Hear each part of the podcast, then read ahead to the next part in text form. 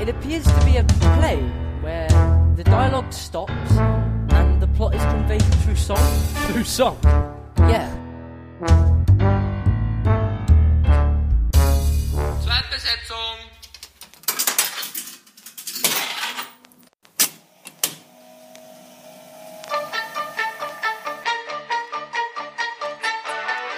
Jukebox Ach so. Music.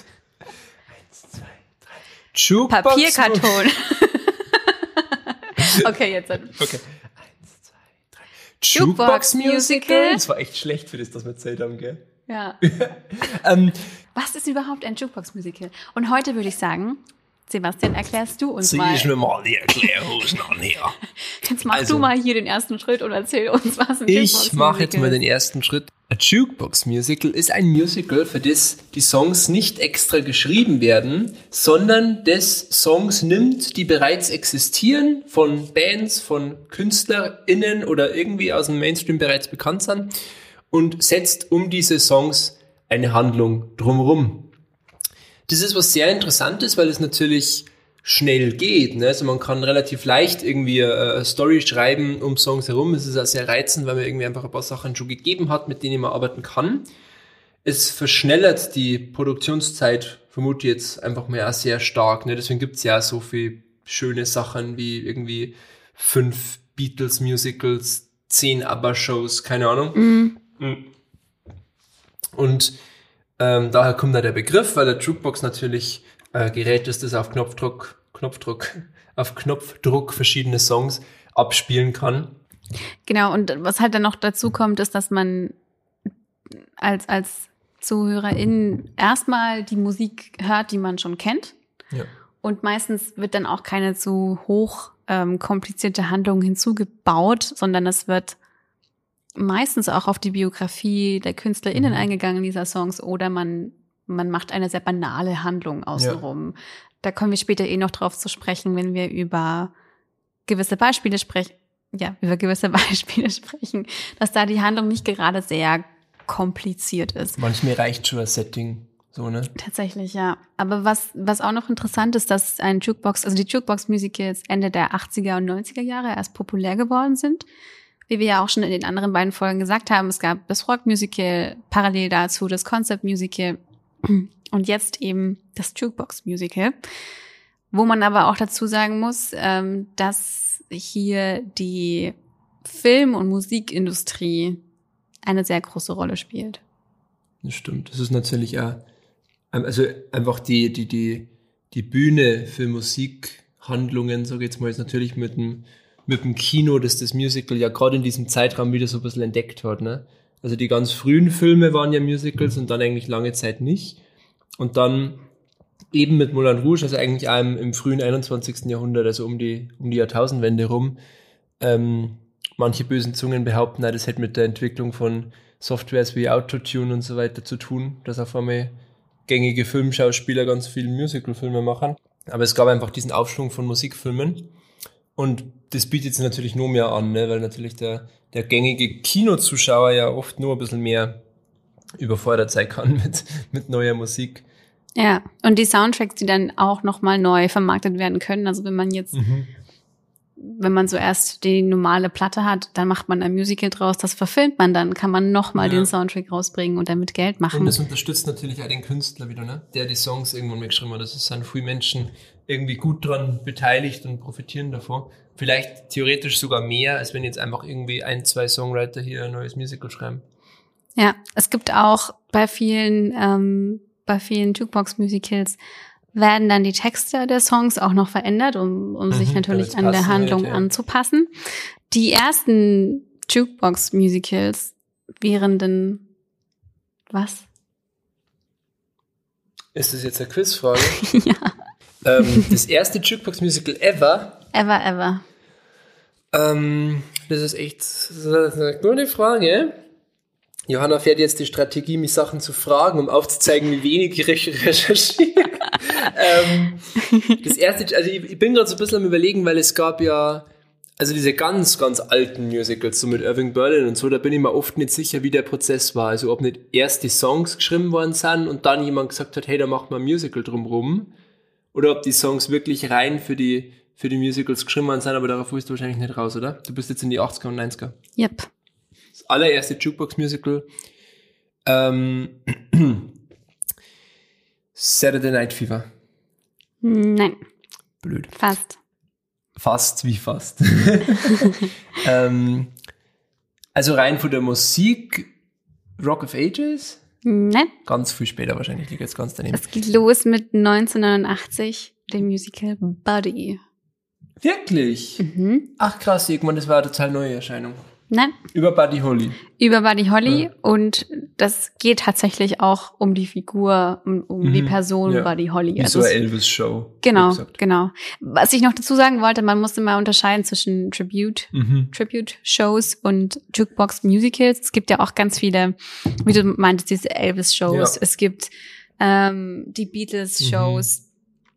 Es gibt auch ganz viele Aber-Shows, die aber keine Musicals an Keine- sich keine sind. Handlung in dem Sinne. Die haben ja. keine Handlung, ähm, die haben aber oft Choreo Choreografie Mhm. und, und große Bühnenshows, ähm, sind aber kein, werden nicht als Musicals bezeichnet, sondern sind ganz einfache Tribute-Shows. Es gibt aber auch so, so Musicals, die eigentlich Tribute-Shows sind, ne? die mit dem Begriff ein bisschen weiter um sich werfen. Mhm. Also irgendwie so Beatles Coverband und ein Erzähler und wir Ja. nennen es irgendwie Musical, damit es irgendwie gut ankommt.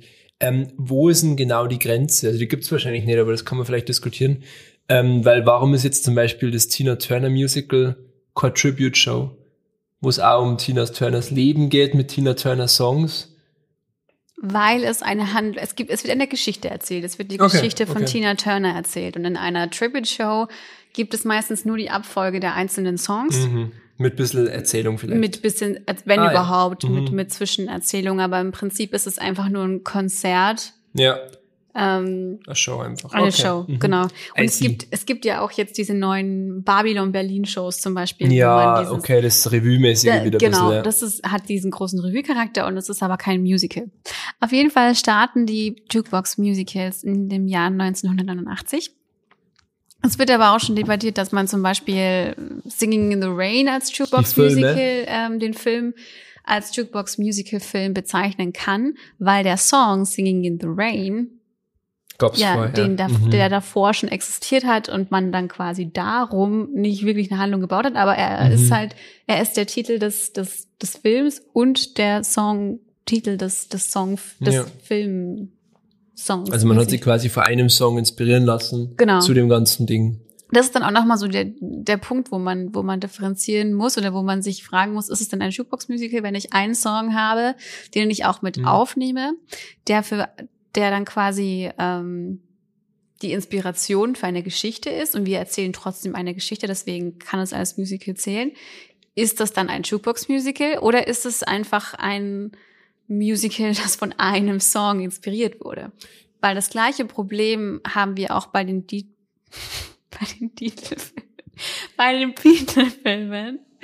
Ähm, hab's immer noch nicht verstanden, Zum bei was? Beispiel bei den Beatles. Beatles-Filmen. Beatles-Filmen. Aha. Mhm. A Hard Day's Night aus dem Jahr 1964 zum Beispiel oder Sgt. Pepper's Lonely Hearts Club Mhm. Band aus dem Jahr neun- 1978. Der weird ist. Nee, nicht anschauen. Die anderen zwar so ein bisschen. ähm, es ist, also ich meine, das war natürlich auch so Promotion für sie. Ne? Sie haben mit ihre Songs spielen können und eine Handlung außenrum bauen können. Ja. Und das ist auch nochmal so ein Punkt, der, glaube ich, bei dem Jukebox-Musical sehr wichtig, sehr wichtig ist und der auch immer sehr kritisch auch aufgefasst wird, dass das, dass das, ähm, das Kunstvolle an dem Jukebox-Musical eigentlich fehlt. Also man hat ja schon so viel Hm, Fertiges, ja. baut nur kurz schnell eine Handlung rum, verkauft es dann. Jukebox-Musicals kommen unglaublich gut an. Ja. Also sie sind ähm, Sehr beliebt, ja. sehr, sehr beliebte Musical-Shows, ähm, die bis jetzt auch immer noch immer wieder neu rauskommen. Also wir werden dann später noch über Moulin Rouge eben Mhm. sprechen zum Beispiel. Aber auch Tina, das Tina Turner Musical kam 2018 raus. Also es ist immer noch eine große Nachfrage da. Beide sind relativ gut rezipiert worden, sogar von der Kritik eigentlich. Gell? Ja, also die Kritiken, klar, es gibt auch einzelne Jukebox-Musicals. Es gab mal Die eins über. John Lennon. Das Ja, hieß auch das einfach stimmt. nur Lennon oder Good Vibration. Ähm, waren kritische wie auch finanzielle Flops. Hm. Aber die ganz großen wie Saturday Night Fever, Mamma Mia, We Will Rock You, Falco meets Amadeus. Jersey Boys, ganz bekannt, äh, lief Ja. am Broadway ewig lang. Äh, Rock of Ages, was du auch schon gesagt Mhm. hast. Dann, ich war noch niemals in New York, hier in Deutschland. Also vor allem beginnt jetzt auch hier in Deutschland die ganz große Blütezeit der, der Musicals. Der Jukebox Musical. Der ja. Jukebox Musicals. Ich war noch niemals in New York, hinterm Horizont. The Band lief auch bei uns in Deutschland. I am from Austria.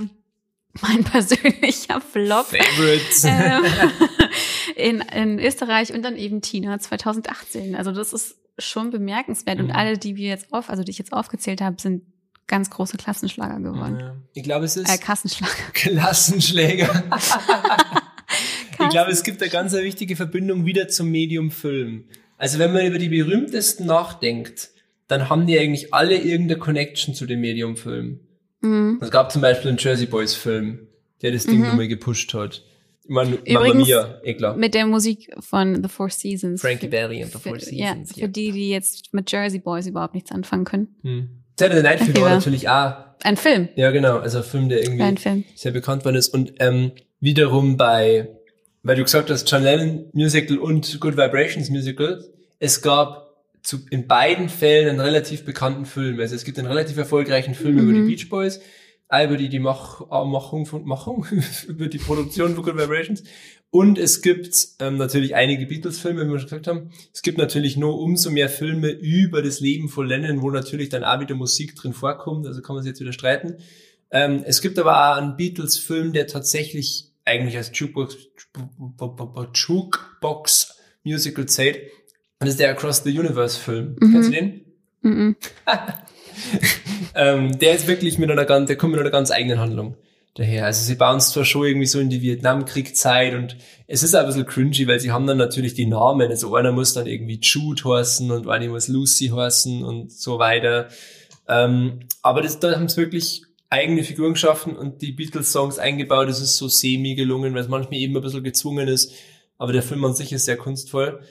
Auf der Bühne wäre das wahrscheinlich, vielleicht sogar, weil manche Menschen es dann für eine Tribute-Show halten Ja. und es deswegen irgendwie, ich meine, das Musterbeispiel ist ja Mamma Mia. Ma Fui Ems sind das, Mamma Mia. der ja ohne Film wahrscheinlich auch Ja. jetzt ungefähr so das, keine Ahnung, ich war noch niemals in New York Niveau hätte. Hier Über das oder sprechen wir gleich noch. Ähm, was ich noch sagen wollte, ich glaube, dass bei Jukebox-Musicals anders als jetzt bei Rock-Musicals und anders als bei Konzept-Musicals, wo wir ganz viel über politische Themen gesprochen haben, gesellschaftskritische Themen, das äh, bei einem Jukebox-Musical total in den Hintergrund. Ja. gerät. Jukebox-Musicals sind, glaube ich, die Musicals, die uns beide persönlich am meisten stören. Zumindest geht's mir so. Ähm, Mhm. ja. Weil also, sie für mich genau dem Klischee Musical entsprechen. Die meisten, nicht alle. Hm. Die meisten entsprechen aber genau den, dem Klischee Musical, wo wir versuchen, irgendwie dagegen zu arbeiten, indem wir sagen, es gibt auch andere Formen. Aber das Jukebox Musical ist leider, fällt leider oft genau in die Schiene. Also ich glaube, es ist auf jeden Fall etwas, wo wir total polarisiert sind. Ne? Also entweder wir finden es gut, weil es wirklich funktioniert, oder wir finden es ganz unmöglich. Aber es gibt selten ein Jukebox-Musical, wo man der Meinung ist, so ja.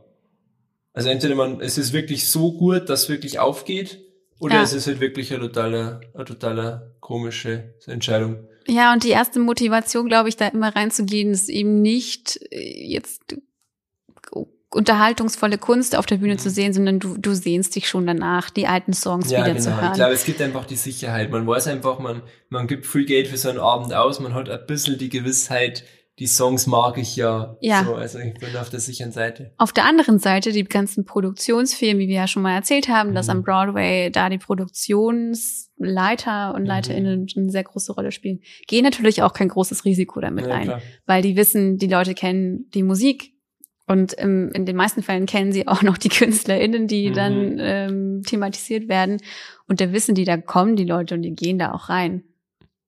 Ähm, deswegen bin ich da immer so ein bisschen bisschen skeptisch. Ähm, das Einzige, was ich mir wirklich schwierig vorstelle in dem, in dem Prozess der Entstehung eines Jukebox-Musicals, sind einmal die Rechte, Ja, das ist natürlich wie man damit umgeht. Also holt man sich den Komponisten mit dazu?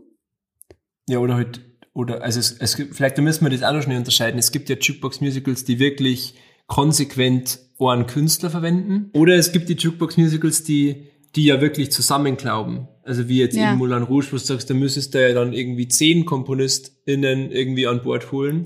Das stimmt. Also das ist, aber ich glaube, also gerade vielleicht funktioniert es auch wieder deswegen in der Filmbranche besser, weil ähm, die halt einfach die Möglichkeiten haben. Also so eine Filmproduktion hat ja meistens auch die finanziellen Möglichkeiten, sich um sowas dann zu kümmern. Ja. Dann kommt eben noch dazu, was wir vorhin schon gesagt haben, inwiefern verändert man Texte, Mhm. schreibt man Texte komplett neu um, ähm, lässt man das Original, verändert man dann nur ein Stück oder das gesamte Stück. Das sind dann alles so Sachen, die noch mit reinspielen, die den Prozess eines Jukebox-Musicals vielleicht noch mal um einiges Ja. schwieriger machen. Ähm, aber bei den meisten ist es tatsächlich so, dass die Komponisten mit beteiligt waren. Mhm. Bei der An der- Entwicklung bei der schon. Entwicklung Oder schon. Ideenfindung wahrscheinlich schon, ja. Aber Also- wir können von mir aus gern schon einsteigen Mhm. in die drei. Hm, Vielleicht nur ganz kurz ein Satz zu dem Thema davor. Ähm, ich finde ich find den Gedanken auch wichtig zum sagen, was will man denn? Ne? Also wenn man jetzt nur noch Jukebox-Musicals produziert, dann hat man natürlich irgendwann eine Branche, in der Komponisten eigentlich gar keinen Platz mehr haben. Also wo du dir quasi in der Musikbranche einen, äh, einen Platz erarbeiten musst und dann wirst du gefragt, magst du ein Musical machen und irgendwie die, Mhm. die professionellen Musical-Autoren, das ist eh was, was sich schon entwickelt, ne? Voll. dass man eigentlich viel mehr auf, auf, auf, auf, auf Menschen zurückgreift, die da schon irgendwie einen Namen haben, als wie das man wirklich sagt, man, man bringt das Berufsbild der Musiktheaterkomponisten Ja. irgendwie hoch. Und das ist halt vielleicht auch was, was man. Das ist ein sehr guter Gedanke, weil ich mich auch schon gefragt habe, es wäre ja ein, am einfachsten tatsächlich immer so fortlaufend das zu machen. Wir nehmen die ganze alte Musik, die ganzen Ja. alten Alben, dann gibt, machen wir ein Pink Floyd Musical, dann machen wir ähm, es gibt eh schon zigtausend Elvis-Musicals, aber es gibt Mhm. ja immer wieder neue Elvis-Musicals. also es ist, wird ja nie äh, langweilig. Das heißt, wo sind dann die ganzen, die noch neue Geschichten erzählen wollen? Oder wir nehmen einfach immer wieder die Musik und schreiben neue Handlungen Ja. dazu. Geht auch. Nur dann wird es halt irgendwann Dann kommt Langweilig. von dieser Branche, also von diesem Eck der Musikbranche, kommt dann einfach nichts Neues mehr nach. Und das wäre Mhm. halt schon, wie gesagt, der totale Kontrast zu dem, wie es in die, in die 20er, 30er, 40er, 50er Jahre war, wo ja eigentlich die, die Theaterschiene das ziemlich regiert hat. Also das ganze Ja. Great American Songbook sind ja 90 Prozent eigentlich Theaterstücke, weil das halt einfach der, der Mainstream zu der Zeit war. Oder eben, wie wir gesagt haben, Concept Musical, Rock Musical, die tatsächlich auf aktuelle Themen reagiert haben, auf Probleme reagiert haben, was jetzt hier komplett fehlt. Ja, ja das stimmt. Also meine, das- vielleicht ist es denkbar. Vielleicht ist ein, ein sozialkritisches Jukebox-Musical ja möglich. Also zum Beispiel ein, ein Pink Floyd-Musical wäre jetzt ohne, ohne Sozialkritik nicht denkbar. Aber irgendwie ist es halt auch wieder sehr uninnovativ, weil ich dann wieder sage, ich richte mich ja nach den Ansichten der Band, die sie Ja. damals irgendwie gehabt haben, in den Problemen, die sie damals gehabt haben. Also es ist einfach, einfach vielleicht auch dieser Zeitversatz Ja. dass die Songs erstmal berühmt werden müssen und dann verwenden wir es erst in einem Musical, schafft ja immer diese irgendwie paar Jahre Abstand, wo ich sagen kann, da, da bin ich schon immer aktuell, die hinke ich schon hinterher. Das wäre ja quasi auch bei, bei American Idiot könnte man tatsächlich auch als Jukebox Musical sehen. Mit der Musik von, von Green Day und dem gleichnamigen Album. ja, es gibt natürlich Free Rock Musicals, die, die jetzt hier verschwimmen, ja. weil man natürlich immer sagen kann, dass quasi die, die Musik, wenn es ein Konzeptalbum vorher war, ja theoretisch schon mal, schon mal existiert hat, Ja. das stimmt, ja. Aber gut, dann steigen wir jetzt Steigen ein, ein.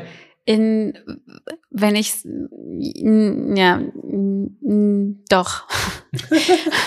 Mama Mia ist, glaube ich, von all den Jukebox-Musicals, die es gibt, mein liebstes Jukebox-Musical. Ebenso, aber halt auch nur wegen dem Film, gell? Ja, Also aber jetzt reden wir erstmal kurz über das Musical. Okay. 1999 in London am West End, also am 6. April 1999, 1999 sag das mal schnell, das ist echt nicht leicht. 1999? 1999 in London aufgeführt von der britischen Bühnenautorin Catherine Johnson und sogar drei Bandmitglieder von ABBA waren an der Produktion beteiligt. Letztlich haben mehr als 60 Millionen Menschen Mamma Mia gesehen Das sind viele Menschen. und ist eine der am längsten laufenden Shows im Londoner West End. Das allein jetzt nur kurz paar Eckdaten zum, zum Musical allgemein. Ich will nur kurz diesen einen Satz vorlesen, weil ich den so toll finde. Mhm. was jetzt wieder so auf, auf, auf das Movie-Ding anspielt, aber was kann man auch aufs Musical münzen? The movie takes place in Greece, is based on Swedish music, has a title in Italian and is played in English by American actors. Ja, Da ne? haben wir schon ein paar viele, Länder drin. Das ist der, ähm, Was man noch zum Entstehungsprozess sagen kann, ähm, Benny Ander Anderson, Anderson. Anderson und Björn Ul Ulvaeus, glaube ich. Ähm, das war nicht die, erste Musical-Produktion, an Mm. denen die beiden gearbeitet haben, sondern sie haben auch an Chess mitgearbeitet. Ja, das ist sehr berühmt. Vor allem ist das sehr, sehr gute Musik. Sehr, sehr großes Ding. Und, hahaha, es ist kein Jukebox-Musical, aber es ist politisch. Ha, Verdammt, mein Punkt ist jetzt nicht aufgegangen. gut, aber, es kam ja auch in den 80er, Ende 80er Jahre Mhm. raus, also da sind wir noch so ein bisschen in der Rock-Musical-Zeit. Ja, das war, glaube ich, das erste Musiktheater, was sie geschrieben haben. Und dann haben sogar Oper geschrieben, die beiden, gell? Aber auf Mhm. Schwedisch, glaube Aber ja, das war 1995. Mhm. Also es gab davor schon Vorerfahrungen mit diesem Genre. Was man auch dazu sagen muss, die Idee stammt auch von einem Film, der heißt Buena, Buena, Buena Sera aus dem Jahr 1968, wo es darum geht, dass eine italienische Frau nicht weiß, ähm, von wem ihr, ihre Tochter abstammt. Sie hatte eben drei amerikanische Liebhaber und von den dreien bekommt sie dann finanzielle Hilfe und nach 20 Oh. Jahren wollen die eben ihre Tochter kennenlernen und Ja. dann muss sie erstmal erklären, dass sie nicht weiß, von wem diese Tochter abstammt. Ach, krass. Mhm. Und ähm, daraus wurde dann der Stoff zu Mamma Mia gemacht. Magst du vielleicht kurz erklären, um was es in Mamma Mia geht? Ganz kurz. Es gibt, es gibt So, eine there's Frau, Meryl Streep. es gibt eine Frau, die ist keine Italienerin. Eigentlich sind alle Amerikaner, glaube ich, gell? ja, nee, Ähm, äh? Bill ist Australier. Bill ist Australier Im und, Musical und ist er Australier. Sam ist Brite, oder? Yep. Was Klar. Sam? Nein, der andere. Harry. Ist Sam nicht auch Brite? Nein, nein, nein, Sam ist nicht Brite. Sam Mhm. ist Amerikaner, Harry ist Brite, genau. Sophie wird gerne ihren Vater kennenlernen und findet das Tagebuch ihrer Mutter aus der Zeit, wo sie ge gezeugt wurde. Es ist so weird, wenn man drüber redet. Ja. ähm, und ähm, drei Männer kommen in Frage und die lädt sie dann alle zu ihrer Hochzeit ein. Und dann passieren lustige Zwischenfälle und ein Tumult bricht aus, bis Meryl Streep auf einem Stein singt mit einem Schal und so. Du bist schon wieder im Film. Mensch, Das kommt doch im Musical bestimmt auch vor. das ist safe kein Schal. Und es ist selbst nicht Meryl Streep. Aber ja, der Schal war der Killer. Ähm, und dann heiratet sie doch nicht. Und wir erfahren nicht, wer der Vater ist. Ich habe eine Theorie gelesen, dass man eigentlich schon weiß, wer der Vater ist. Bitte. Bill. Bill ist wer? Der Australier. Ja. Ist der nicht, ist der nicht, im Film ist er irgendwie so, Schwede. ah, oh ja, ja, hin oder her. Also, weil eben Sophie nach der Tante Mhm. benannt wird, die. Aber ist nicht der Witz, dass sie eigentlich jedem Vater so einen Aspekt geben, wo man sagen kann, der muss es sein? Also das, das, ich weiß nicht, ob das im Musical auch vorkommt, aber das Zeichnen hat sie ja von Sam zum ja. Beispiel. Was hat sie vom Harry? We don't know. Die Komplexe vielleicht? Keine Ahnung. Auf jeden Fall, ähm, jeder, der das Musical oder den Film gesehen hat, merkt, glaube ich, ganz schnell, dass die Musik unfassbar gut, auch die Texte der Ja. Musik unfassbar gut mit der Handlung zusammenpassen. Also da hat das Konzept richtig gut funktioniert, um diese ABBA-Songs und man muss auch einfach sagen, die jede Generation auf die Tanzfläche Ja, bringen. Also ja. ich kenne niemanden in meinem Freundeskreis, der aber nicht gern hört und ich kenne niemanden im Freundeskreis meiner Eltern, Mhm. der aber nicht gern hört. Glaubst du, dass für unsere Generation Mamma Mia dafür sehr ausschlaggebend war? Definitiv. Ich glaube auch, ja. Also vielleicht nicht bei allen, also ganz viele haben den Film nicht gesehen. Und die Musik schon gekannt, ja, aber. die Musik schon gekannt. Ich wüsste gar nicht, ich wüsste, ich könnte gar nicht erklären, woher ich aber kenne. Mhm. Man kennt aber irgendwie. Ja. ja. Also das, das Aber bei mir war es tatsächlich über den Film. Mhm. Ähm, Also ich habe aber schon mal gehört gehabt davor, aber jetzt nicht wirklich was damit anfangen können. Und der Film hat es dann schon. Aber hast du das Musical live gesehen? Nee. Ich Du? auch nicht. Hm. Und das kommt schon zu dem Punkt, ähm, dass es halt leider Mama Mia wurde und wird auch immer noch überall auf der Welt gespielt und in Mhm. Deutschland wurde es halt leider übersetzt.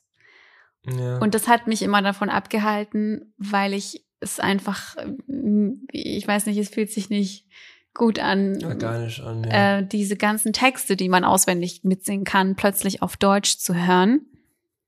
Was ich auch ein bisschen komisch finde, warum man das überhaupt machen muss, weil ich mir denke, ähm, dass der Text, also das, was passiert, beziehungsweise die Musik in Mamma Mia nicht die Handlung so weit vortreibt, ja, das dass wenn ich den Text nicht verstehe, dass ich nicht weiß, was gerade passiert.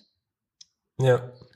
Also meistens sind es so reflektierende Songs, die Ah, uns noch ja, mal ein bisschen Gefühlswelt und so weiter zeigen. Aber Ariencharakter, ja. ja. voll. Aber sie, Mhm.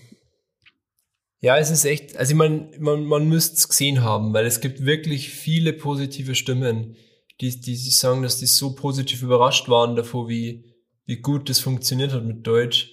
Und vielleicht ist es ja gar nicht so dumm, dass man, wenn man ins Theater geht, eben nicht mitsingen kann. Dass man das Ja. mal auf einer ganz anderen Ebene irgendwie kriegt. Ähm, ich bin aber persönlich auch der Meinung, dass man sagen kann, man kann das, man hätte es gut und gerne auf Englisch machen können. Ich weiß nicht, vielleicht waren die Zeiten anders, dass das noch gar kein Ding war, Englisch Mm. irgendwie aufzuführen, was es ja jetzt immer mehr gibt, auch gerade wieder eben durch die Filme, ja, wo das ja durchaus gemacht wird, dass die Songs dann so gelassen werden. Ähm, Wäre komisch, wenn nicht. ja. Ähm, ja, vor allem aber diesen, also gerade Mama Mia, ich finde, Mama Mia, darf ich schon über den Film reden? ja, wir reden jetzt Äh. über den Film. Wir müssen ja auch beide gestehen, wir haben es als Musical nicht auf der Bühne Ja. gesehen, sondern nur den Film. Ja, wie die meisten wahrscheinlich. Wie die meisten tatsächlich. Nämlich 2008 verfilmt mit großartigen SchauspielerInnen. Wie Mel Streep, Amanda Seyfried, ähm, Pierce Brosnan. Pierce Brosnan, Colin Firth. Colin Firth. Also ja, jetzt komm, hau raus. Ja, ist ein ganz guter Film. Nee, also ich finde den Film unsäglich geil. So, also Ja. ich habe ich hab noch schon immer ich glaube, ich war mit, war das 2008, war ich Ja. neun Jahre alt. Ich glaube, ich war fünfmal im Kino oder so. Bin sogar mit meiner Oma ins Kino gegangen. Süß. Ich finde, er macht einfach diesen Job so geil, irgendwie diese, diese, diese leichte Unterhaltung auf ein dermaßen hohes Niveau zu heben, Ja. das ist so genial. Ich kann mich nicht mehr artikulieren. Nee, ähm, es ist ja nicht nur, dass es einfach ein guter, unterhaltender Film ist, sondern er weiß ja das, dass er unterhaltend ist und er nimmt sie darin so ernst, dass es einfach gut ist so. Voll. Und ich habe mir, ich hätte mir auch davor nicht vorstellen können, wie ABBA-Songs in einem Mhm. griechischen Setting funktionieren. Ähm, und klar ist oft das Musical behaftet mit diesem Klischee, ähm, dieses alles super und wir haben tolle Laune. Aber bei Mamma Mia ist das alles nicht überdreht gespielt, sondern diese pure Lebensfreude kommt so rüber rüber, ja. und so äh, realitätsnah rüber. Und was ich auch gut fand, was die Regisseurin gesagt hat, nämlich, ähm, what's the name again? Felida Lloyd. Ähm, dass sie extra auch DarstellerInnen genommen hat, die eben nicht perfekt tanzen, die Mhm, eben nicht ja. perfekt singen. Dass eine Rosie zum Beispiel eine ist, die von nebenan, eine, eine Mhm, gute Freundin von mhm. nebenan sein kann. Und das ist auch an dem Bro also als dann am Broadway kam und auch sie hat ja den Film in, im Filmregie geführt und Mhm. die Uraufführung in der Uraufführung Regie geführt und da hat sie auch schon großen Wert drauf gelegt, dass das eben teilweise ganz normale DarstellerInnen sind, die eben nicht perfekt sind Ja. und das ist ja auch so der Charme, ein Pierce. Brosnan, Mhm. der, den wir alle als James Bond kennen Ja. und dann sowas wie SOS singt. Und klar singt er komisch, ja. aber er hat bei Weiben nicht den Hate abgekriegt wie Russell Crowe in Les Miserables zum Oh Beispiel. ja, stimmt. Also das hat niemanden kümmert, dass nicht perfekt ist, weiß gar niemand überhaupt, was der Wart hat. Ja, das stimmt. Und es ist ja irgendwie, also ich finde es also genial mit dieser, dass es eben in Griechenland spielt irgendwie. Das, das gibt dem Ganzen so einen traditionellen Flair irgendwie, der sogar funktioniert. Also es ist wirklich die, das Genre der Komödie irgendwie so ernst genommen. Total. Es gibt ja diese eine Szene, wo ich immer sterben könnte vor Glück, wo irgendwie Meryl Streep sagt, ähm, eine griechische Komödie oder Tragödie, eine griechische Tragödie und dann lacht der Chor aus Arbeitern sie aus. Also Oh mein Gott, jeder Mensch, der ein bisschen Ahnung von Theater hat, der orgasmiert doch da leise vor sich hin. Das Ja. ist so geil. Das ist dass man das so, so cool aufbricht und es stimmt, die ganzen Arbeiter, die sind immer da und sind der natürlich, das natürlichste Ensemble ever, weil du fragst Total. die nie, wo kommen die her? Sondern das ist einfach, das Setting ist so gebaut. Du hast ja fast eigentlich diese Einheit des Ortes so ein bisschen. Ja. Es spielt alles an, also zwischen zwei Tagen quasi, also Ja. eigentlich theoretisch an einem Tag Anders als bei. Mamma Mia, Here We Go Again, wo sie ja die ganze Ja. Zeit springen. Aber Ja, den sollten wir vielleicht nicht besprechen. Naja, ich, hast du, du hast mir du gehatet oder wie? Nein, aber der fällt so ein bisschen raus, weil es ist ja, es ist trotzdem Ja. ein Musical-Film, aber jetzt mit Jukebox, ja, Das gut. stimmt, über, also weil es eigentlich das, es ist, es ist ein Musical-Film im klassischen Sinne Ja, und das genau. ist nicht so ganz unser, unser Steckenpferd hier. Ähm, ja, genau, also ich finde, wenn, also das ist einfach wirklich so, das ist so toll, wenn, wenn, wenn, wenn, wenn Kunst so sein kann, dass man wirklich sagt, wir machen, wir machen hier was Schönes, ohne jetzt irgendwie was verändern zu müssen, aber wir wissen das auch und wir behaupten auch nicht, wir sind hier die großen Revoluzer, sondern wir machen Ja. einfach übrigens auch eine total feministische Produktion, gell? Ich glaube, alle Führungsetagen, alle Führungsetagen, sagt man das so, also Alle alle, großen Ränge bei dem. Film waren Frauen. Mhm. Und es gibt da dieses Interview, wo es irgendwie sagen, dass das so cool war, weil die, die Männerrollen und auch die Männerdarsteller ein bisschen das gefühlt haben, wie man sie als Frau normal in einer normalen Produktion fühlen muss. Weil es eben am Schluss in Latexanzüge gesteckt Ja. werden und irgendwie verarscht werden, wenn sie tanzen müssen und dann eigentlich auch wirklich in jedem Sinn eigentlich objektiviert werden, die ganze Zeit. Ja, das stimmt. Ja, das Aber stimmt. irgendwie ist es süß. Also es ist ja nicht so, dass jetzt irgendwie groß die Feminismuskeule schwingt und jeden Ja. irgendwie, also es jetzt hat jetzt keine, keine, keine, keine, keine, keine Flagge in der Hand und beschwert irgendwas, Ah, ah. aber es macht einfach so viel richtig und so viel mit so einem, mit so einem charmanten Seitenhieb irgendwie. Also Colin Firth hat auch gesagt, das ist äh, eigentlich seine liebste Produktion, an der er mitgewirkt Cool. hat. Weil Ja. er auch meinte, er hätte sich nie ausmalen können, dass er mit Pierce Brosnan mal diese Disco-Moves Ja. macht in, in Glitzerkostümen. Und dass es dann aber trotzdem so gut funktioniert. Und auch noch eine Randanekdote, ähm, Meryl Streep hat es damals am Broadway gesehen, 2001, Mhm. mit ihrer Tochter und hat dem Produzenten ähm, eine E-Mail geschickt und hat gesagt, oh, dass sie das so toll fand. Das war 2001, kurz nach 9-11. Und dass diese Show so viel Lebensfreude Mhm. und so viel positive Energie mitgegeben hat.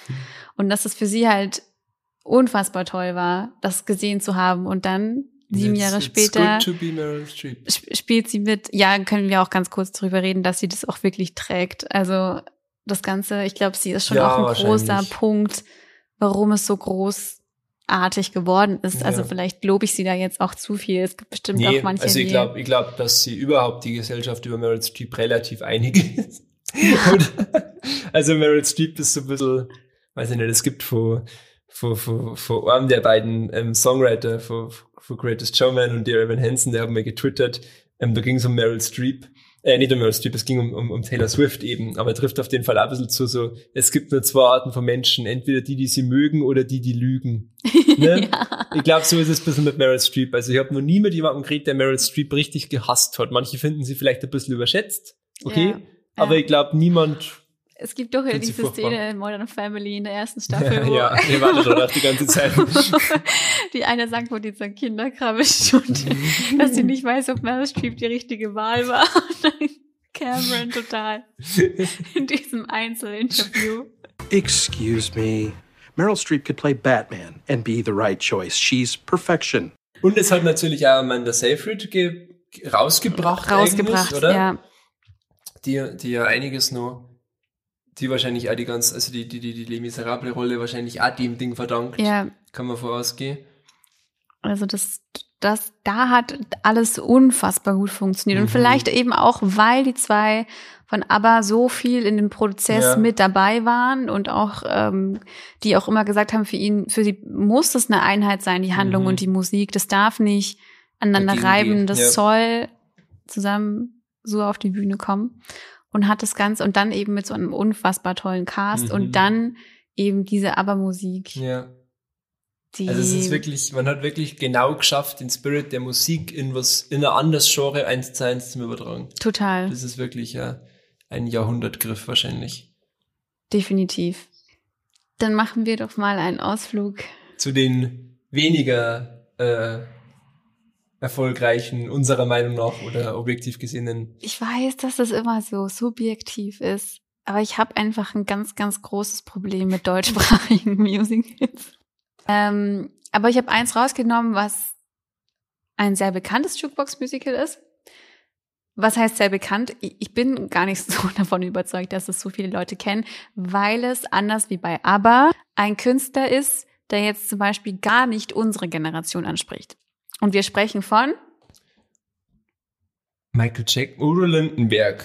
Udo Lindenbergs Hinterm Horizont aus dem Jahr 2011. Und die Handlung von, von Hinterm Horizont, die Handlung hinter, hinterm, Horizont, hinterm Horizont basiert teilweise auf dem Leben von Udo Lindenberg und diesem angeblichen Zusammentreffen Hm. mit einem Mädchen aus Ostberlin.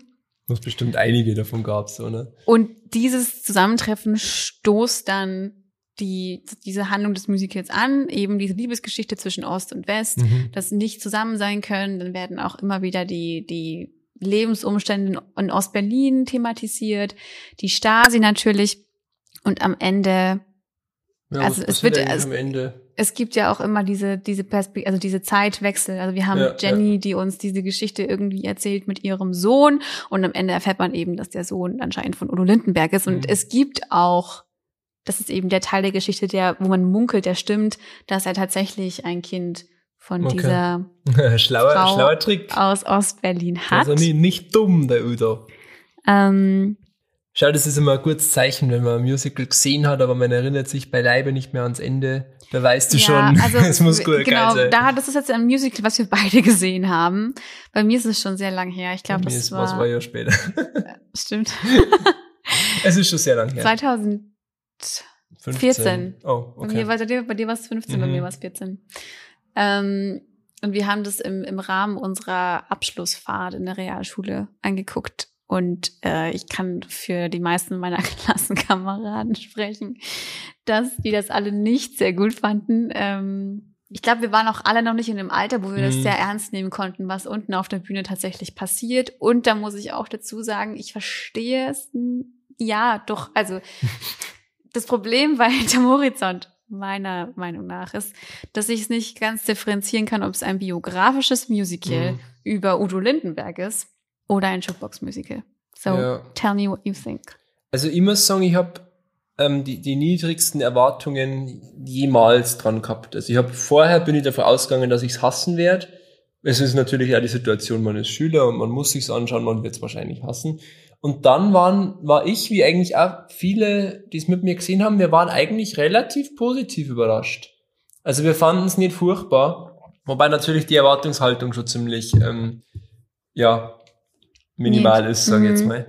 Ähm, also ich finde, es hat Stellen gehabt, die irgendwie ganz amüsant waren. Es ist jetzt natürlich kein groß, es ist jetzt kein großer Fetzen ewigen Theaters, Nee. aber als, vor allem wenn man sieht, als dieses, ähm, als dieses Touristending, was es halt einfach ist, ne? Also man ist Leider. irgendwie am Wochenende in Berlin, man sieht sich das Ding an, man erfährt ein bisschen was über die Stadt, gleich mit, über die Geschichte und man kann wieder abhauen. Also in dem Rahmen, finde ich, funktioniert's, aber es ist jetzt natürlich nichts, was ich auf irgendeiner Ebene mit anderen Musicals sehe. Ja, also ich verstehe jetzt mit dem Tourismusaspekt total. Ich finde, das ist ein bisschen schade, weil ähm, die DDR meiner Meinung nach, also ich finde die, die Zeit der DDR sehr, sehr interessant und ich, ich glaube, man könnte daraus ein sehr, sehr gutes Musical machen. Ich glaube, es war, klar, man verbindet mit der DDR Udo Lindenberg. Ich glaube, es ist auch ein Generationenproblem. Ja, vielleicht. Ähm, aber meiner Meinung nach hat das die Ernsthaftigkeit ein bisschen rausgenommen, weil ich erstens es schon furchtbar fand, dass der Hauptdarsteller Udo Lindenberg eins zu eins imitiert Mhm, hat. mhm. Das hat mich furchtbar gestört, klar. Weißt du, dann, dann muss ich festmachen, ist, ist es, also haben Sie jemals im Musical offen kommuniziert, dass das Udo Lindenberg ist? Das fand ich schon Ahnung. komisch, irgendwie. Also es man, halt, also diese Halbbiografität ähm, ist jetzt schon was, was ich, was ich in bestimmten Kontexten schon, glaube ich, mal als funktionierend vorstellen kann. Also, dass man sagt, jeder weiß, er ist gemeint, aber man spricht es halt jetzt nicht wirklich Mhm. aus, so. Ähm, es ist zum Beispiel jetzt ganz eine kleine Querparallele zu, zu Moulin Rouge wieder, wo es ja zufällig einen, einen, einen kleinwüchsigen Darsteller oder die Darsteller eine kleinwüchsige Rolle gibt, die irgendwie Toulouse-Lautrec heißt, aber nix mit dem Maler Henri Toulouse-Lautrec zum Tor haben soll. Also Mhm. irgendwie natürlich ist es eine deutliche Anspielung so, aber es hat jetzt einfach nichts genau mit der historischen Person zum Tor. Vielleicht ist es irgendwie so gemeint, dass man jetzt sagt, man will jetzt einfach nicht hinstellen und sagen, das ist Udo Lindenberg, weil dann wird man ja die Geschichte eins zu eins für wahr erklären. Aber einfach Aber dieser das, Udo irgendwie. ja, aber das passiert halt, indem der Darsteller eins zu eins so spielt, wie Udo Lindenberg klar. ist. Und das hat es mir unfassbar schwer gemacht, das Ganze ernst zu nehmen, weil ich persönlich Udo Lindenberg einfach nicht mag. Und das ist mag natürlich ein Grundproblem. ja. seine Das- Musik auch nicht.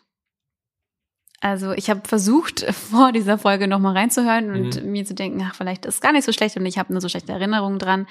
Ich komme einfach mit der Musik nicht klar. Es ist Nicht zwar mal sehr. mit Boogie Boogie Mädchen. Nein, ich fahre mit dem Sonderzug nach Pankow. Das ist das Einzige, was ich noch im Kopf habe. Ist das, ist das ein Problem mit seiner Person bei dir oder magst du diesen ganzen Neue Deutsche Welle Ähm, Ost-Sound nicht? Letzteres. Aber auch Okay. mit der Art und Weise, wie er spricht, Mhm. wie er Also, also Nina Hagen und so ist gar nicht deins. nur dieses, ähm, du hast den Ja, okay. Farbfilm vergessen. Das schon. Mal Michael. Da, da, da. Also das finde ich cool. Hinter, ich finde auch hinterm Horizont nicht so schlecht, Mhm. das Lied. Äh, Ich will auch das Musical gar nicht so schlecht reden. Ich glaube nur einfach, dass ich die falsche Generation bin, die Okay. das anspricht. Okay. Ja, das ist natürlich vielleicht gerade für, wenn man es wieder in dem Touristenkontext sieht, vielleicht so, dass man sagt, das sind natürlich oft irgendwie ältere Menschen. Interessant ist aber, dass hier zum Beispiel die Idee für das Musical gar nicht von Udo Lindenberg kam, Mhm. sondern von dem Regisseur Ulrich Waller, der ähm, schon andere Bühnenshows von Udo Lindenberg gemacht oder Ah, inszeniert okay. hat und dann sich gedacht hat, oh wow, dies muss man irgendwie auf auf die Bühne bringen, auf die Musicalbühne Theaterbühne bringen. ja. Hier ist so eine East-West-Side-Story und auch so ein bisschen Romeo und Julia. Das war gar nicht so schlecht. Ja, aber jetzt auch nicht so gut. Ich habe immer gemeint, die kann es voll gut und dann habe ich mich mal gekehrt. Boogie, Boogie, Mädchen. Also an sich ist das ja eine super interessante Geschichte. Also Aber du kannst es einfach nicht, Sebastian. Nein. Also es hat ja eigentlich alles, was man braucht, wie er auch schon gesagt hat. Es Ja. ist so ein bisschen West Side Story. Wir haben zwei, die sich lieben, die aber nicht zusammen sein Aber gut, dürfen. das haben wir natürlich auch schon zum tausendsten Mal aber das gesehen. kennt ne? man. Und ja, Da muss es ähm, wirklich, wirklich gut sein, um sie von diesen bereits sehr guten existierenden Geschichten mit dieser Handlung irgendwie abzugrenzen. total. Und was bei Hinterm Horizont, finde ich, auch dazu kommt, ist, dass es nur in Berlin funktioniert. hat aber in Hamburg gespielt. Echt? Also hat auch mal in Hamburg gespielt. Dann Ja, gut, Hamburg ist ja auch so ein bisschen Udo Lindenberg Stadt. Weil er da wohnt. Ja, aber es ist jetzt schon eine Berliner Story eigentlich. Ja, total. Also deswegen funktioniert es für mich dann auch nicht. Zum Beispiel im Deutschen Theater lief es, glaube ich, auch gar nicht. In welchem denn jetzt? Im Deutschen Theater München. Also es gibt in vielen Städten Ach so, sorry, ja. Theaters. Ähm, nein, ich glaube, das war nie auf Tour, oder? Ah, ah. Das war wirklich so ein reiner, wie, wie Starlight Express. So, das ist immer, das ist einfach, verbindet man jetzt schon mit der Stadt. So, das ist Ja. einfach so ein, so ein ortsansässiges Ding. Wie gesagt, dafür funktioniert es ja vielleicht auch. Wie so eben, wie du sagst, diese, diese Babylon Berlin Revue im, im Ja. Friedrichstadtpalast oder wo das ist. Man sagt so, das ist einfach so eine, eine Show, die da gemacht wird. Eig eigentlich ist die Entwicklung ja gar nicht so schlecht. Also das ist ja eigentlich was, was, was ziemlich cool schon so war in der, in der, in der Zeit zwischen die Weltkriege zum Beispiel, dass wirklich in Städten gab es verschiedene Kabarets und da ist verschiedenes irgendwie, da liefen Ja. verschiedene Shows und man hat das wirklich schon damit verbunden so. Eigentlich finde ich die Entwicklung gut, wenn halt nur die Shows besser werden. Also ich verstehe, ich verstehe den Dreh auch. Also es ist ja nicht nur ein reines Udo Lindenberg Musical. Also man hat das anders jetzt wie zum Beispiel bei I Am from Austria. Da ist ja wirklich, da ist die Musik von Reinhard Fendrich äh, grundlegend. Also da, Mhm. da ist die Handlung an sich ein Pups. Also da, da, also da gehst du wirklich hin, um Ja. die Musik zu hören. Und bei Hinterm Horizont ist noch eine Handlung dabei, die an sich sehr interessant anzuschauen ist. Das heißt, es ist nicht einfach nur ein Udo Lindenberg Das erzählt schon was. Genau, ja. es erzählt schon mehr als zum Beispiel bei I Am From Austria, aber für mich nicht genügend, um mich mit der Musik Mhm. anzufreunden. Und gerade so Historiendrama mögen ja die Deutschen eigentlich sehr gern. Das ist ja das, was Ja. im Fernsehen noch am besten funktioniert.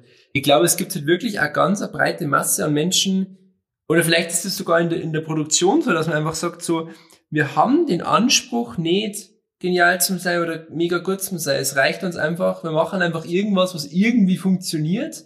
Und viele Menschen sind ja so, dass einfach sagen, man ist irgendwie in Wien, man schaut sich ein Musical, oh, das gehört irgendwie dazu.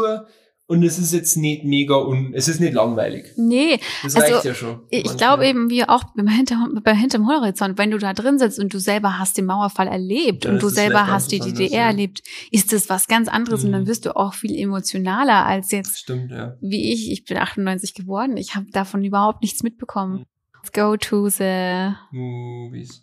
Rouge. Lasst uns eine Reise in das Paris der Jahrhundertwende machen. Und zwar Moulin Rouge. Ja, ich muss wieder fragen, reden wir über einen Film oder reden wir über das Musical? Genau, gute Frage, weil Moulin Rouge war zuerst ein Film und wurde dann zu einem Musical Um- Readaptiert? Readaptiert.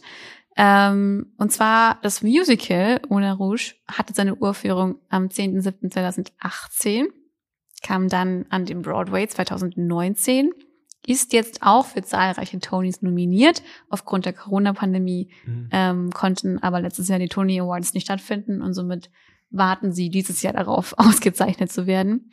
Ähm, Sie warten noch darauf, ausgezeichnet zu werden. Der Film kam 2001 Mhm. in die Kinos. Und es gab dann danach immer schon Spekulationen, dass es eine Bühnenfassung Okay. davon geben wird. Ähm, vor allem wäre das eher in Las Vegas geplant gewesen, wo ich finde, das jetzt auch gut hingepasst, so von Ja, dem ganzen, ja. von der Ästhetik her. Dann war ganz oft im Gespräch, dass äh, tatsächlich eine, ein Musical geplant ist mit Nicole Kidman und Ewan McGregor. Die waren schon im Mhm. Gespräch, wieder die Hauptrollen zu übernehmen. Dazu kam es dann nicht. Und dann wurde 2017 ein Workshop, Workshop, Work, Workshop. Workshop ähm, gemacht Mhm. mit Aaron Twait und Karen Oli Olivo in den Haupt in der Hauptbesetzung. Und seitdem läuft das als Stage Bühnenmusical. Also ich muss sagen, ich habe keine Ahnung vom Musical. Wirklich gar keine. Ich habe auch große Angst davor, mich irgendwie reinzutrauen, weil ich den Film wirklich gern so stehen lassen würde. Also für mich ist das einfach ein Format, was im Film so perfekt funktioniert. Ja, Lass es doch bitte in Ruhe. also vielleicht sagen wir generell mal kurz, was es im Moulin Rouge überhaupt Ja. gibt, weil ich glaube, viele wissen, was das Moulin Rouge ist. Mhm. Nämlich Ja, können wir vielleicht ein bisschen mit, mit, dem, mit dem Setting außenrum anfangen? Ja, Also das Bas Luhrmann ist ein, Luhrmann, Luhrmann ist ein australischer Filmregisseur, der auch für die Bühne schon gearbeitet hat. Er hat zum Beispiel die Oper La Bohème an den Broadway gebracht. Das oh, muss ihm auch zugute heißen. Das war, glaube ich, das erste Mal seit Ewigkeiten, dass eine Oper am Broadway gelaufen ist und der Oper für einen Tony nominiert war. Ähm, keine Ahnung, was das dann war. Best Revival wahrscheinlich. Keine Ahnung. ähm, der Menschen, äh, waren, also diese, diese Sydneyer Produktion von La Bohème, die er gemacht hat, da hat ihm das Opernhaus Sydney hat ihm irgendwie ganz wenig Mittel zur Verfügung gestellt, weil er eben auch so ein ganz ein junger Regisseur noch war und der hat Menschen rausgebracht, die immer nur Namen haben, weil er eben ganz billige Sänger braucht hat. Elfie Bow ist aus der Produktion rausgekommen. mm, Ihm- Jeder, der Elfie Bow nicht kennt, hört sich Elfie Bow an, hört sich die Herzen in, in Les Miserables an, wha- whatever er ist. Meiner Ja. Meinung nach der geilste Valjean ever. Ein Opernsänger, aber irgendwie einer von den gefühlten zwei Opernsängern, die es jemals gab, Mhm. die auch Sachen können, die nicht Oper sind Ja. und trotzdem aber Oper nur bra- Also wirklich ein Traum für jeden Menschen, der sich mit, mit, mit Gesang beschäftigt. Ähm, und ähm, Bas Luhrmann hat ähm, dann irgendwann Filme gemacht und es gibt diese, diese Red Curtain Trilogie von Luhrmann. Das sind Mhm. quasi drei Filme, die sich quasi mit den, mit den drei Bereichen des, in Klammern, Musiktheaters beschäftigen. Es gibt ähm, Strictly Ballroom, quasi ein Tanzfilm. Äh, Ah, weird, irgendwie. Der ist, der, der ist dann sogar zu einem Jukebox-Musical geworden mit dem Titel Miami Nights, aber das war eher so eine creepy Show. mhm. Ich habe das mal irgendwie in, in, in, so einem, in so einem Hotel habe ich das mal gesehen. Also ich schau mal in die Kamera. ähm, also ganz komisch, aber war mir eine Sache. Ähm, da ist zum Beispiel Time After Time von Cindy Lauper. Ist ein bisschen Mhm. da raus, ist aus dem Film ein bisschen raus. Dann gibt's Romeo und Julia fürs Schauspiel quasi. Mit also der bekannte Romeo und Julia Film mit Leonardo Ja, DiCaprio, der muss man dazu crazy. sagen. Der, der crazy äh, Romeo und Julia Genau. Film.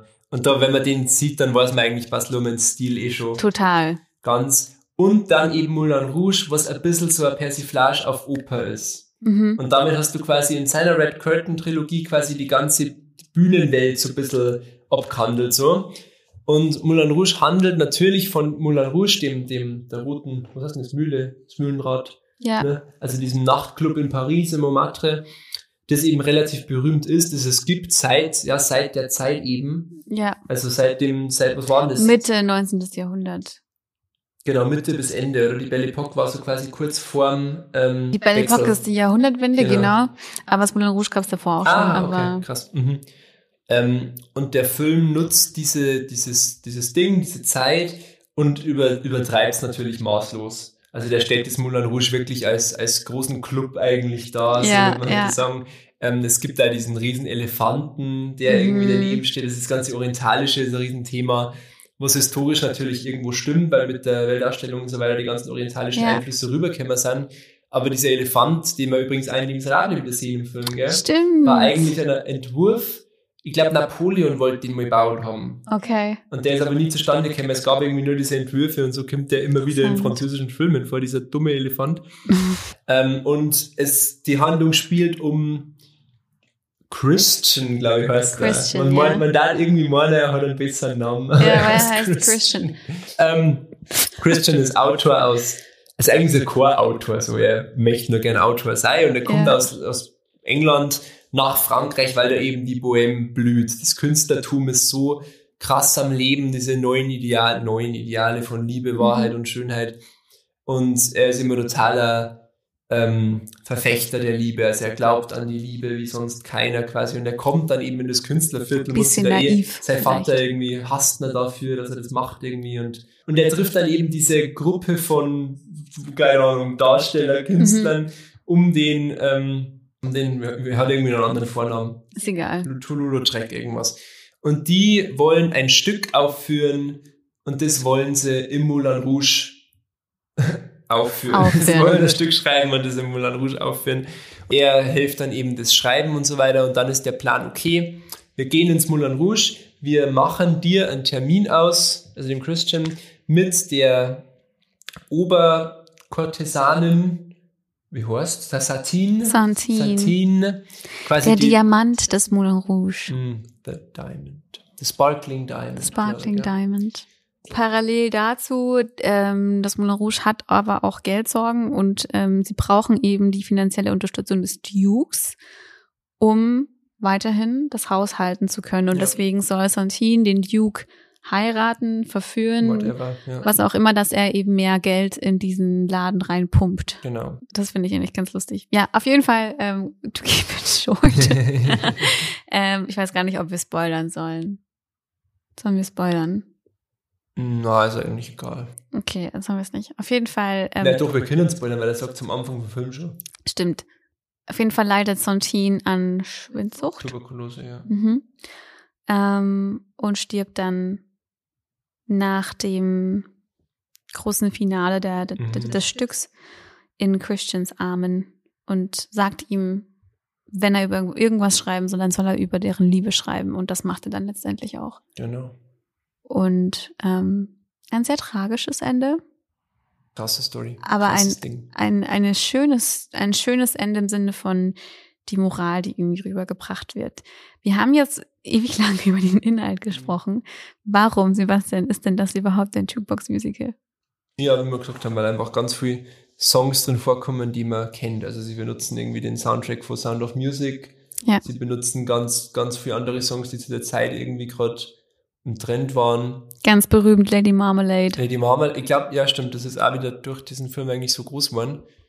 Ähm, und es gibt so, also die, es, es, es gibt so eine Leitmotivik der, der Love-Songs eigentlich. Mhm. Also quasi, er spricht ja dauernd von Liebe und ähm, er, Christian behauptet quasi, oder es wird behauptet, also man, man, es wird einem so verkauft, dass quasi er diese ganzen großen Love-Songs aller Zeiten quasi als Verse dichtet. Also er Mhm. labert die ganze Zeit vor irgendwie Love is a many splendid thing und all you need is love und ähm, Love lifts us up where we belong und eben alle Ja, diese ja. Love-Songs, die man kennt. Und das mündet dann im Elephant Love Medley. Genau. Eben auf diesem besagten Elefanten, ähm, wo er quasi So versucht, Christine zu, äh, wieso Christine? Wer ist Christine? Äh, Santine, Santine, Phantom. die Frau, Santine, ah! Ich, mein Kopf ist voll, wer ist die Frau? Santine. Sansi. Sie ist die Mischung aus, nein, ich nicht. Ähm, und sie ist halt immer nur so, nee, nee, nee, du, das ist nix so, ich lieb dich gar nicht und Vielleicht so. darf ich ganz kurz vorlesen, wie viele Love-Songs da drin sind Bitte. in diesem Love Medley. All you need is love. Just one night. Pride in the name of love. Can't help falling in love with you. Don't speak. I love you always forever. It ain't me, babe. Love hurts. Love is a battlefield. Play the game. Such great heights. Torn. Take on me. Fidelity. What's love got to do with it? Everlasting love. Up where we belong. Heroes. Come what may. I will always love you. Ja. Ist die Musical-Fassung, gell? Das ist jetzt die Genau. Musical-Fassung. Beim Film kam bisschen mehr dazu. Zum, in der Musical-Fassung, also in der Bühnenfassung, kommt zum Beispiel auch noch, ähm, jetzt nicht bei dem Elephant Love Medley dazu, aber da gibt's dann auch noch Songs, die eingebaut wurden, wie Shut Up and Dance. Was? Wirklich? Yes. Ach krass. Und I Wanna Dance With Somebody ist auch mit drin. mein Favorite tatsächlich ist natürlich auch ähm, Elephant Love Medley, aber ich finde die Tango-Version von Roxanne, Roxanne. Mhm. so geil. Ja. Ich meine, es gibt da ultra weirde Sachen, wie zum Beispiel Harry Sidlers Like a Virgin, was wirklich, oder er singt auch äh, Who Wants, nein, nicht Who Wants to Live Forever. Ähm, Show Must Go On singt er. Oder spricht er eigentlich mehr. Genau. In so einem crazy Sprechgesang. Aber es ist eben so herrlich weird, dass es wirklich geil ist, finde ich. Ja.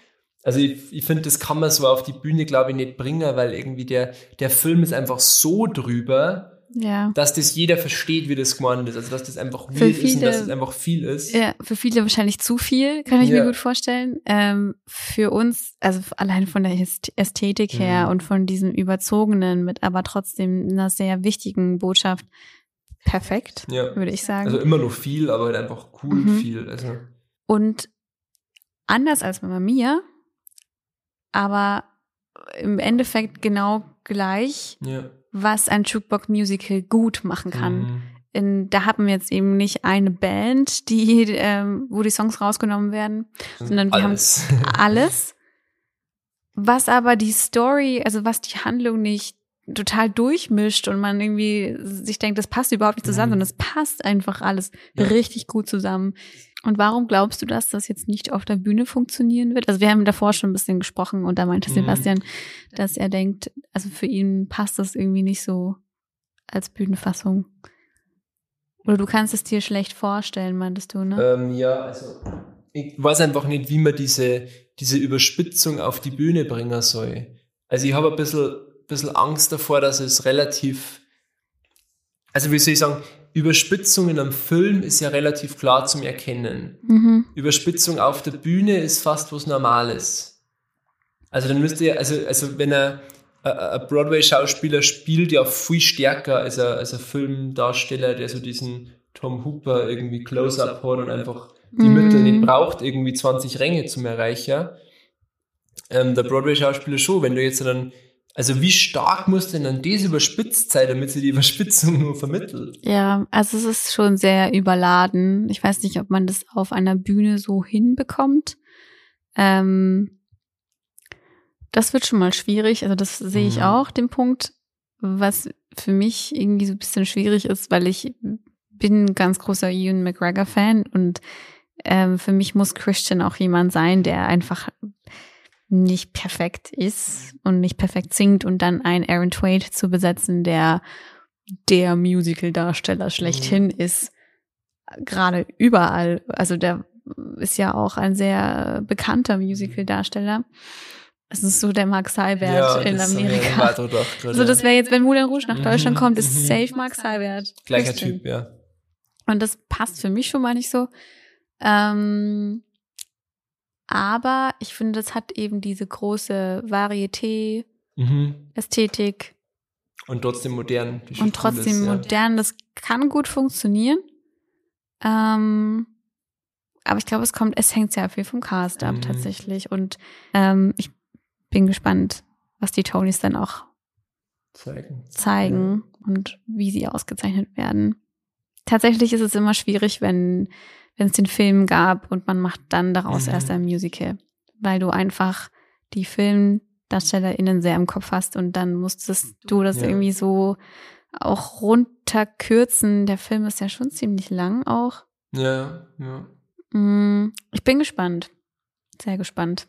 Und auch, ob es nach Deutschland, Deutschland kommt und ob man dann die Songs übersetzt oder ob man sie. Das lässt. war ja total No-Go, ne? Ja, das, war ja wäre ganz interessant. Das ist wirklich interessant, was sie daraus machen. ja, aber ich kann mir nicht vorstellen, dass es so ein Hit wird, dass man es in Deutschland irgendwie. Das war jetzt die Erfahrung der letzten Zeit eigentlich so, dass man nicht nach Deutschland nimmt, was in Deutschland gut funktioniert oder nicht, sondern einfach was mega bekannt ist und Ja, siehe funktioniert Pretty wird. Woman zum Beispiel. Ja, Pretty Woman, ja das und Musical. Halt natürlich.